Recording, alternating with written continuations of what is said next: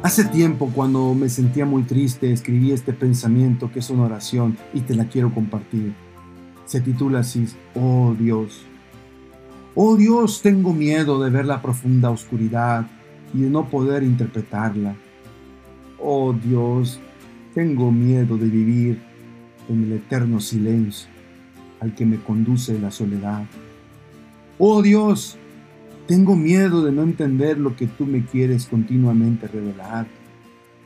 Tengo miedo de despertar a una realidad que no quiero enfrentar. Pero cuando abro mis ojos a través de la fe, puedo ver luz en las tinieblas. Puedo oír tu voz en el susurro del silencio. Puedo creer aunque no pueda entender.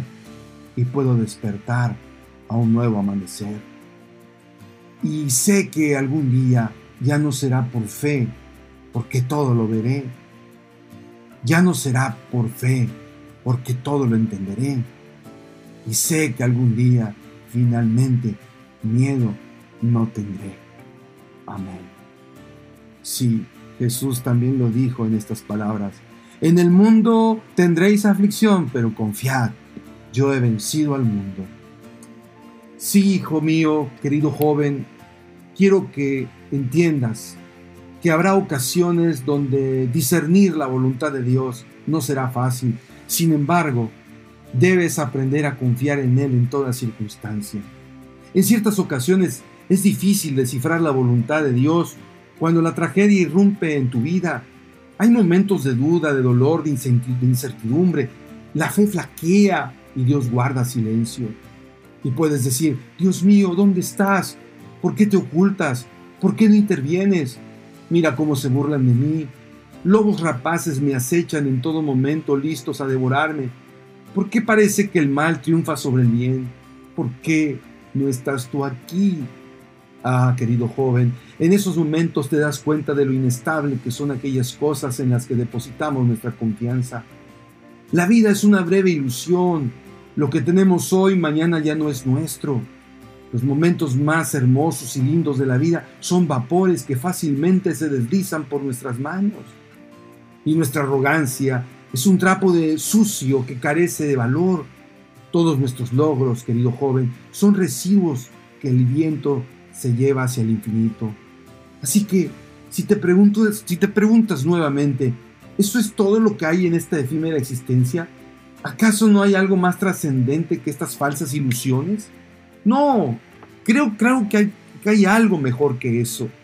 Pero tú puedes decir, Dios mío, ¿dónde estás? ¿Por qué te ocultas? ¿Por qué no intervienes? Mira cómo se burlan de mí. ¿Por qué parece que el mal triunfa sobre mí? Y de pronto tú ves un conjunto de nubes que como ejércitos bien ordenados se deslizan por el cielo. Un viento fresco acaricia tu rostro mientras reposas en un hermoso árbol frondoso que ofrece sombra a los peregrinos cansados y ahí escuchas el silencio de Dios. Y muchas veces el silencio de Dios dice lo siguiente, ahora comienzas a entender la realidad de la vida. Todo lo bueno y hermoso que existe en este lúgubre mundo es solamente un eco de lo que está por venir. La muerte y el dolor son sombras temporales. Mi silencio, dice Dios, es el murmullo sigiloso de mi voz que únicamente se discierne mediante la fe en mi santa palabra.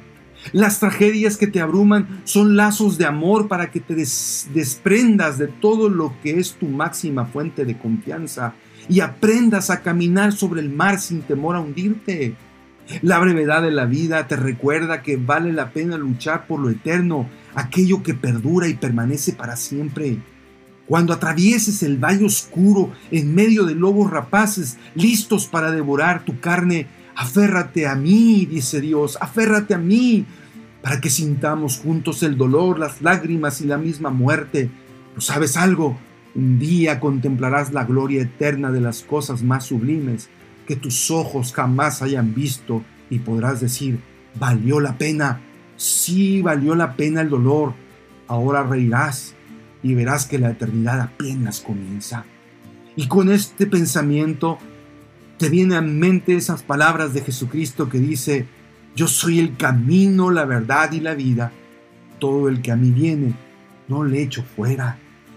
Y Jesús dice, no se turbe vuestro corazón, no tengas miedo, joven. Creed en Dios, también cree en Él, en mí, dice Jesús. En la casa de mi Padre hay muchos aposentos. Si no fuese así, yo ya se los hubiera dicho. Así que voy a prepararte un lugar para que donde tú estés, yo te lleve conmigo y estés siempre conmigo. Ese es el mejor regalo que puedes tener, querido joven, en medio de un mundo tan injusto.